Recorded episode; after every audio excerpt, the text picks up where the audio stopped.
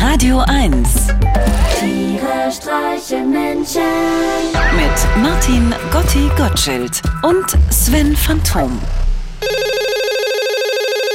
Hallo? Du Sven, halt dich fest. Oder setz dich am besten irgendwo hin. Ich habe erschütternde Neuigkeiten. Oh nee, nicht noch mehr erschütternde Neuigkeiten.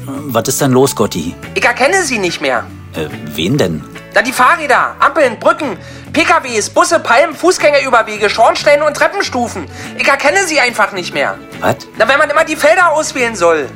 Was? Na, die Felder, damit man nach seiner Post gucken kann. Hä? Na, bei Yahoo, da muss ich neuerdings, wenn ich meine E-Mails checken will, vorher einmal beweisen, dass ich keine Maschine bin. Und deswegen soll ich jedes Mal irgendwelche Bildfelder auswählen, auf denen ich Fahrräder drauf erkenne.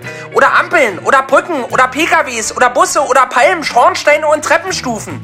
Und wenn ich alles richtig markiert habe, erscheint dann gewöhnlicherweise ein grünes Bestätigungshäkchen, hinter dem steht, ich bin kein Roboter. Du, du hast noch eine Yahoo-E-Mail-Adresse? Ja, na und? Ich trage auch seit zehn Jahren dieselbe Winterjacke und die funktioniert immer noch, einwandfrei. Wo ist das Problem, Sven?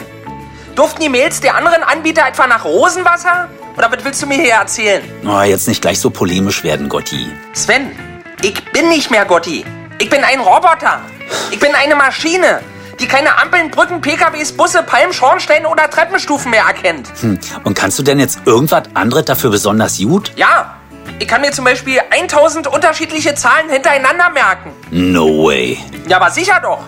Eins, zwei, drei, vier, fünf, sechs, sieben, acht, Äh, Gotti, neun, Gotti, zehn. du, du hast jetzt nicht vor, bis 1000 durchzuzählen, oder? Na nur damit du weißt, dass ich nicht lüge. Zehn, elf, zwölf, dreizehn, vierzehn. Gotti, ich glaub's dir auch so. Äh, Sonst noch was? Kannst du zum Beispiel im Dunkeln sehen oder hast du andere besondere Kräfte? Ja, ich kann zum Beispiel im Dunkeln sehen. Aber nicht besonders gut. Und hast du irgendwelche anderen außergewöhnlichen Fähigkeiten?